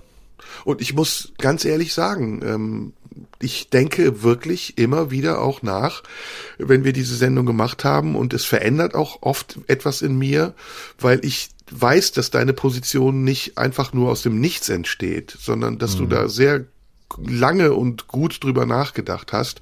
Und das ist ja das Schöne. Ich meine, es ist nicht normal, dass zwei Künstler sich zusammentun, die normalerweise Nein. Einzelkünstler sind und nee. über so einen langen Zeitraum in eine Koalition gehen und das auch mhm. öffentlich sagen und sich auch öffentlich bekennen. Du hast zum Beispiel viele Interviews gegeben, in denen du auch nach mir gefragt wurdest. Und hm. plötzlich warst du Stellvertreter auch meiner Arbeit. Ich habe viele Interviews gegeben, in denen ich nach dir gefragt wurde und plötzlich musste ich deine Arbeit auch irgendwie verstehen oder in Schutz nehmen. Das kann hm. man, das kann man machen bis zu einem gewissen Punkt. Ab einem gewissen Punkt muss man auch wieder sagen, okay, das ist Florian Schröder und ich bin Serdar Somunju. Wir sind beide immer noch die Einzelkünstler, die wir waren. Aber es macht auch Spaß. Also mir macht es auch Spaß, zu ja. dir zu stehen, um das jetzt mal ganz mhm. doof zu sagen. ähm, ja. Mein Vorschlag ist, lass uns doch mal bis zum Sommer weitermachen und dann das war meine wirklich meine ganz ehrliche Idee. Ich würde das gerne bis zum Ende dieser dieser Staffel machen und dann lass uns mal beide darüber nachdenken, ob wir wirklich noch etwas zu sagen haben. Oder ob wir nicht okay. schon alles gesagt haben, in jeder Variante. Und ob wir uns nicht irgendwann wiederholen. Mm, und ob wir nicht in diesem ja. bunten Reigen der vielen Podcasts irgendwann drohen, zu beliebig zu werden, wenn wir das tun. Nee, das, wir können da gern drüber nachdenken, bin ich total einverstanden. Aber ich glaube, ich, für mich wäre das ein anderes Kriterium. Äh, für mich wäre, und damit sind wir jetzt wirklich in der Paarberatung angekommen, ähm, und jetzt gehe ich mal kurz in die Rolle des Mediators oder des Therapeuten. Die entscheidende Frage ist nicht, ob wir im Vergleich mit anderen Podcasts ähm, noch was zu sagen haben oder äh, originell sind oder es wenigstens versuchen zu sein. Die entscheidende Frage ist, haben wir uns was zu sagen? Freue ich mich drauf, äh, mit dir zu reden? Freust du dich drauf, mit mir zu reden? Hast du Lust, mir deine Welt zu erklären und habe ich Lust, dir meine Welt zu erklären? Und da kann ich dir ganz kurz eine Antwort drauf geben. Ja. Habe ich, wenn ich dabei das Gefühl habe, alles sagen zu können, was ich wirklich will. Sonst erkläre ich dir meine Welt nur zur Hälfte. Ja, und ähm, genau. Und ich, das ist, glaube ich, die entscheidende Frage. Und die nächste therapeutische Frage ist, ähm, wie kann oder kann, vielleicht ist das die erste Frage, es einen Weg geben für dich, das, was du mir zu sagen hast, so frei zu sagen, wie du es sagen möchtest. Im Wissen um die Arena, in der wir sind, im Wissen darum, dass wir nicht ähm, am heimischen Küchentisch oder in der Kneipe sitzen, im Wissen darum, dass es Zuhörer gibt und dass wir in einen gewissen Raum herein sprechen. Und gibt es da Möglichkeiten der, der, der Freiheit für dich, die dir das Gefühl geben, du sein zu können, oder gibt es diese Freiheitsgrade nicht? Und wenn es sie im ersten Moment nicht gibt, ist die Frage, lassen sie sich herstellen? Gibt es eine Möglichkeit, dahin Auch zu kommen? Auch eine kurze Antwort hm? drauf. Ähm, die die ja. gibt es nur unter Einhaltung gewisser Kontrollmechanismen. Und ich mhm. weiß nicht, ob du das dir vorstellen kannst, äh, wie anstrengend das ist, sich permanent kontrollieren zu müssen, um weiß in einem ich. gewissen Rahmen zu bleiben. Das machst du ja auch Na nicht, klar. wenn du auf der Bühne bist. Deswegen, ja, gäbe es. Und deswegen denken wir auch darüber nach und teilen diese Gedanken mit den, mit den Zuhörern. Aber es gibt da Grenzen. Also du kannst einem mhm. Maler auch nicht sagen, kannst du dir vorstellen, Bilder ohne Blau zu malen. Dann ja. will er Bilder mit Blau malen. Ja, ja, natürlich, klar. Ähm, aber hier soll ja auch nicht das Blau fehlen, sondern äh, hier geht's ja nur drum ähm, für, in, in dieser Welt, in der, in der wir hier, in der wir hier malen, die eben nicht die, die ist, ähm, wo man nur fürs, fürs, äh, für die, für die heimische Sammlung malt, sondern für eine größere Öffentlichkeit, ähm, hast du das Gefühl, da die Bilder malen zu können, die du malen möchtest. Und es ist natürlich was anderes. Hier ist, es ist eine Form von Bühne hier, aber es ist nicht unsere Bühne. Es ist kein Soloprogramm. Du bist nicht deine Kunstfigur, ich bin nicht meine. Wir sind es natürlich trotzdem. Wir sind, wir sind nicht privat hier. Wir sind hier, wir sind hier als Kunstfiguren sehr persönlich. Und darin kommt Privates zum Ausdruck oder Dinge, die wir auch privat so formulieren würden.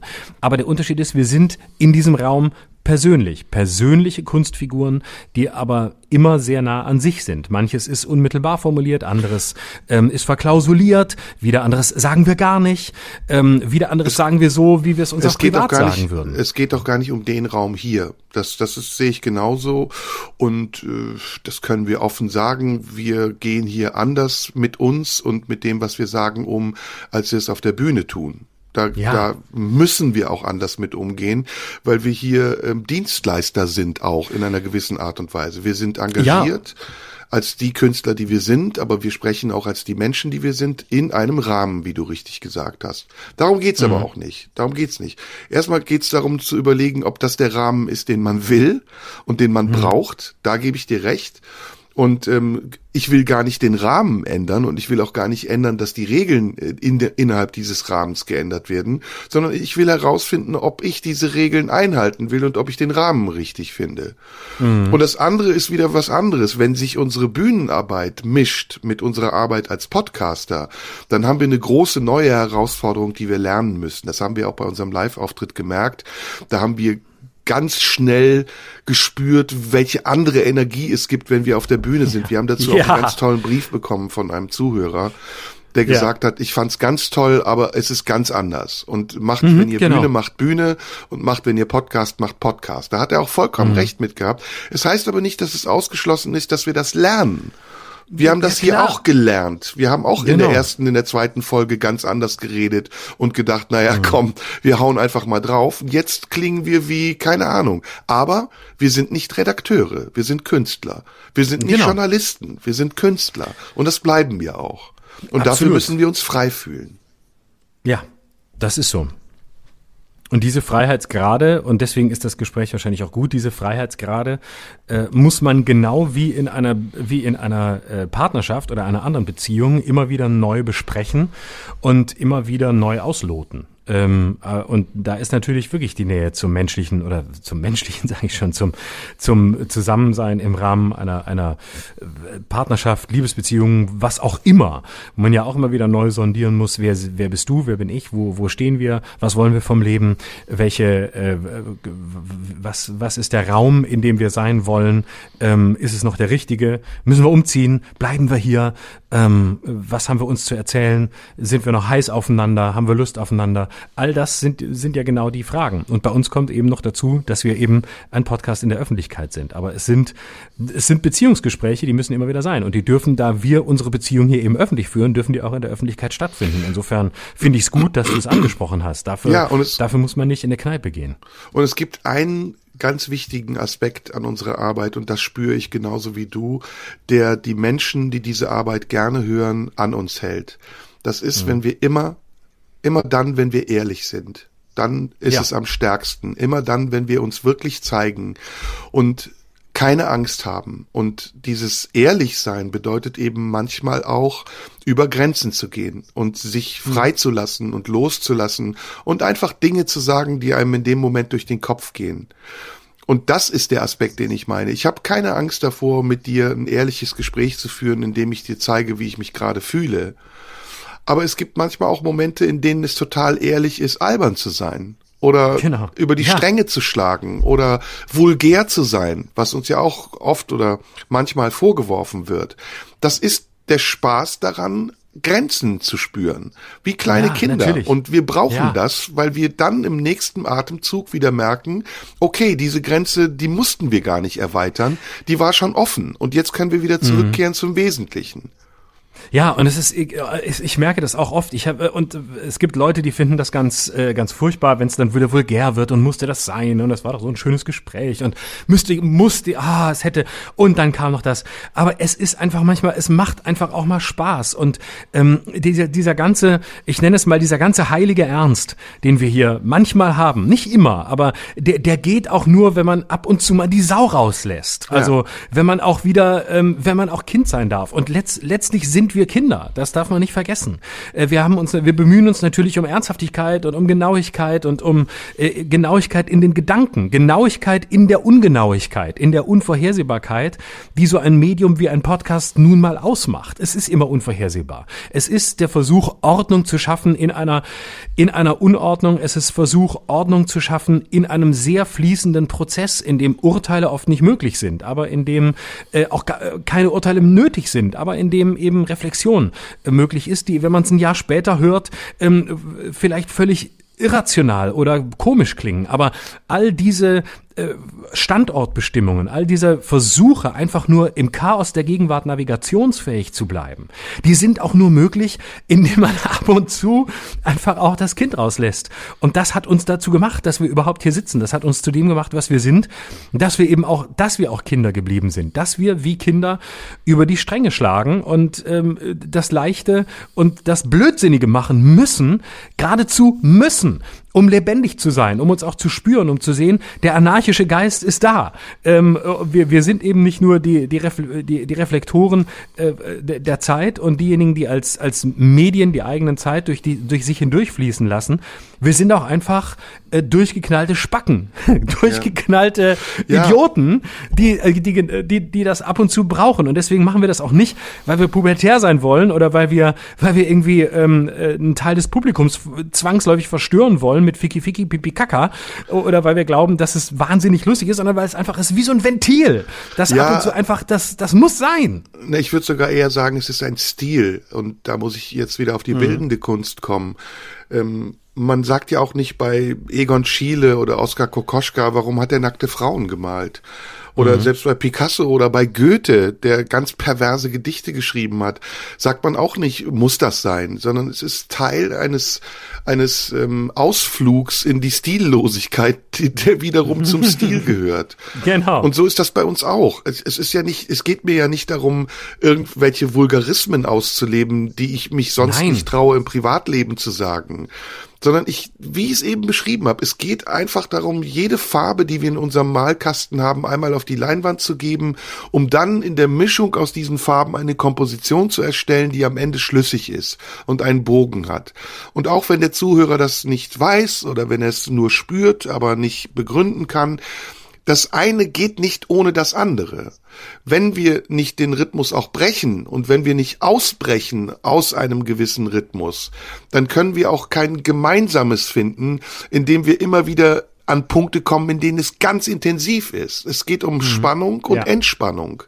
Genau. Und diese Momente, wenn wir wieder anfangen, über unsere Fickgeschichten zu sprechen, die haben letztendlich nichts anderes als Entspannung zum Grund.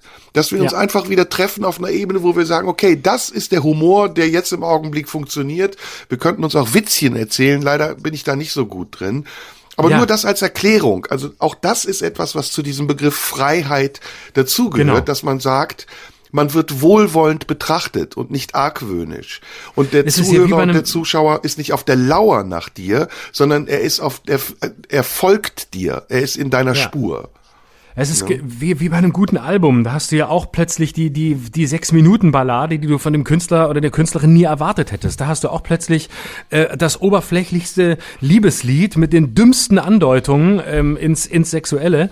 Äh, und dann hast du wieder irgendeinen politischen Song. Das ist ja das Gleiche. Oder wenn du einen Abend mit Leuten verbringst, da geht's ja auch nicht den, den ganzen Abend nur um die schwersten Themen des Lebens, sondern zwischendurch erzählt man sich eben Witze oder erzählt man sich eben Geschichten von einem, der auf der Straße ausgerutscht ist und hingefallen ist. Also das ganze, das ganze peinliche Smalltalk-Alltagszeug, was das Leben nun mal auch ausmacht. Und das genau darf und soll ja auch in so einem Podcast stattfinden, weil sonst können wir in die, sonst können wir hier alles vorbereiten und äh, unsere Dialoge aufschreiben und können uns irgendwo ins Wissenschaftsressort setzen und machen das Ganze, machen das Ganze bei der Zeit, die uns sowieso nicht nimmt, aber äh, sind unglaublich gut vorbereitet und lassen uns vorher nochmal alles Fakten checken und dann ähm, lesen wir unsere Statements vor. Und das genau ist es ja nicht.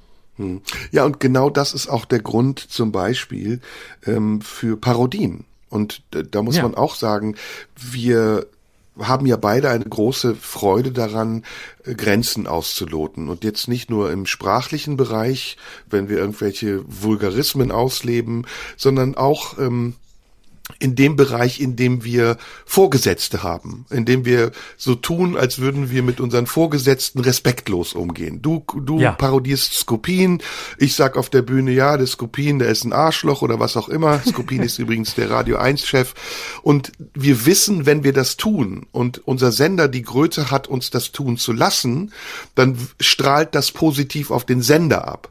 Und es Ja. ist eine, es ist eine Metaebene, auf der man nicht erklären muss, dass man das gar nicht ernst meint, sondern Genau. dass man eigentlich genau das Gegenteil damit ausdrücken Ja. will. Nämlich, seht her, wir haben ein so gutes Verhältnis zu unserem Sender, dass wir sogar spielen können, dass wir ihn nicht mögen. Und Genau, jeder so normale es. Mensch weiß das doch. Und es ist in Amerika Ja, ein nicht. gängiges Showprinzip, dass derjenige, natürlich. den du beleidigst, in der ersten Sa in der ersten Reihe sitzt und lachend dazu applaudiert. Und selbst in Deutschland, Derblecken, Ja. Fassanstich, Starkbier ist nichts anderes. Ja, es ist nur ein anderer Rahmen. Und das Ja, ist etwas, was ich halt- nicht erklären will. Aber das ist der Rahmen, der, der Rahmen ist halt in Deutschland sehr viel volkstümlicher als beispielsweise in den USA, weil im, beim der Blecken und bei, bei, am Nockerberg, da hast du schon wieder das klare Format, das ist ein bisschen wie Karneval. Aber hier wird sich jetzt verkleidet, hier sitzen die Politiker, weil sie es jetzt gleich abkriegen. Das ist zutiefst spießig und volkstümlich, aber wenn man das so aus der Lameng macht wie wir, denkt man natürlich häufig, sie haben ein Problem, aber das Gegenteil ist der Fall. Man macht sich über jemanden lustig, eben weil man kein Problem hat, weil man weiß, das Vertrauen ist so groß ähm, und äh, die Dankbarkeit und äh, das gegenseitige äh, sich anerkennen ist so groß, dass man es eben genau deshalb machen kann. Und genau deshalb ist es da. Hätte man ein Problem, würde man es eben nicht mehr machen. Dann würde man niemals sagen, öffentlich oh, müssen, besprechen. Nein, Also genau. Dann würde man sagen, okay, wir müssen, wir müssen ein Gespräch führen, aber natürlich würde man sich da nicht lustig machen, um das, was intern zu klären ist, an die Öffentlichkeit zu tragen. Insofern, das ist dann wirklich Arena, das ist Show. Und das ist klar, dass jemand, der von uns dann am, äh, scheinbar am Nasenring durch die Manege gezogen wird ähm, und über den wir uns dann auch härter lustig machen, dass wir den sehr lieben. Sonst würden Ja. wir es nicht tun. Ja, Deshalb aber ist auch eben ein Aspekt jetzt unabhängig von der Diskussion, die wir gerade führen. Ich habe das Gefühl, dass wir im Moment jedenfalls in einer Zeit leben, in der es ganz schwer ist, ironisch Ja. zu sein. To- Absolut. Wir müssen uns ganz oft verantworten für Dinge, die schlicht und einfach ironisch sind und diesen Begriff auch immer wieder anführen und erklären und erweitern auf Satire und Kunstfreiheit. Und mittlerweile ist das so oft passiert, dass es schon fast beliebig klingt, wenn man das sagt und einem vorgeworfen, vorgewerfen, vorgeworfen werden kann. Es kommt ja auch dann, ne? Aha, jetzt haben sie wieder, jetzt tarnen sie es wieder als Satire. Und vielleicht müssen wir das auch akzeptieren, vielleicht müssen wir das auch lernen. Und das tun wir in diesen 50, 60 Episoden, die wir bisher hatten, glaube ich, dass eben Podcast ein sehr schwieriges Format ist. Wie du eben richtig gesagt hast, wir sind hier zu einem gewissen Anteil persönlich, wir sind hier zu einem gewissen Anteil privat, aber wir sind auch, uns auch immer dessen bewusst, dass es nicht persönlich und privat ist, weil es gesendet wird. Und in mhm. dem Moment, wo es gesendet wird, ist es öffentlich. Und es ist auch kein genau. Interview, das du mit mir führst als Journalist oder ein Gespräch, das wir als Privatpersonen einfach aufzeichnen, sondern es ist etwas, was wir liefern. Wir haben den Auftrag, montags um 10, so wie heute, uns zu treffen und etwas zu liefern. Zwei Stunden Podcast. Und ich finde, das muss man uns dann auch gestatten, dass wir das lernen und vielleicht, um jetzt auf den Anfang meiner Sache zurückzukommen, merken irgendwann am Ende, das ist nicht das richtige Medium für mich, denn ich kann mich darin nicht frei genug entfalten. Mhm. Ja. Und das ist kein Urteil, das ist nur nee. ein Gedanke. Das kann nur die Zeit zeigen. Und das ja. kann sich ja auch verändern. Ne? Und das ja. ist, äh, ja. Genau. So, ich bin froh, dass wir Gut. darüber gesprochen haben. Ich auch. Und ja, ich, ich danke denke, dir auch oder? dafür. Ja, absolut. Und ja. Ähm, jetzt können wir eigentlich nur noch entweder einen Fike-Fike-Ausstieg finden oder ähm, was ich vorschlagen würde, was äh, ich an der Stelle besser fände, ich ähm, mach jetzt klar, warte, ich hab, bin ja, weißt, du weißt ja, dass man mir schreiben kann über Instagram, ich, äh, Schröder live, immer gerne und ähm, du weißt, dass ich das nur sage, weil ich natürlich heimlich äh, eine Influencer-Karriere machen will und deswegen äh, muss ich jetzt weg, weil ich treffe mich jetzt gleich mit einem Comedian, nehme K.O.-Tropfen und fotografiere das dann. Genau das gleiche wollte ich auch sagen. Der Unterschied zu uns. Aber komm, du hast die Pointe schon gebracht, ich will sie gar nicht mehr toppen. Ich habe auch überlegt, ob wir dieses Thema heute bringen oder nicht. Ich auch. Ist, das war ja? ich auch. Ich hatte es auf der Liste, aber ich habe dann gedacht, ich hatte ich habe so gedacht, deswegen habe ich am Anfang so gezögert. Ich habe was und ich habe noch was, ich habe noch noch ein bisschen ein halbes Thema und ah und mh, ja. und äh, aber ich mehr müssen wir glaube ich gar nicht sagen. Nee, mehr muss man nicht sagen. Also wenn man, ja, nee, ich, mir, mir fallen viele, viele, viele Sachen ein, aber die behalte mhm. ich jetzt alle für mich. Die, das ist Warum? genau das, was ich eben meinte mit, man muss nicht alles in der Öffentlichkeit sagen. Muss man auch nicht, aber man sollte es einfach tun, wenn es funktioniert. Und deswegen mache ich es jetzt gleich. Hier neben ja. mir stehen sie schon. Genau, aber und wir muss, amüsieren muss jetzt ein bisschen uns weiter. aufs Timing achten. Der ja. Kollege kommt gleich, ich muss ein bisschen aufs Timing achten, weil ich muss das Foto machen, bevor ich umfalle. Sehr gut und ähm, genau, und lass uns nächste Woche weitersprechen. Ich freue mich auf jeden Fall drauf. Ich auch freue mich sehr und wünsche mir, dass ich, äh, dass, dass ich niemanden verletzt habe, ähm, wenn ich jetzt sage, dass ich bei manchen Leuten noch mehr K.O.-Tropfen reinkippen würde. Aber ich glaube, ich kann das Du kannst es nicht lassen. also ich gehe jetzt erstmal in mich und reflektiere und nehme mir eine keine kleine Auszeit vom Internet. Mach das, Pimmel rausholen, ein bisschen wichsen und dann wird es schon wieder besser. Gut, in diesem Sinne, bis nächste das Woche. Das waren die Großmeister der Comedy. Macht's gut, bis später. Tschüss. Tschüss. Das war Schröder und Sumunju. Der Radio 1 Podcast. Nachschub gibt's in einer Woche.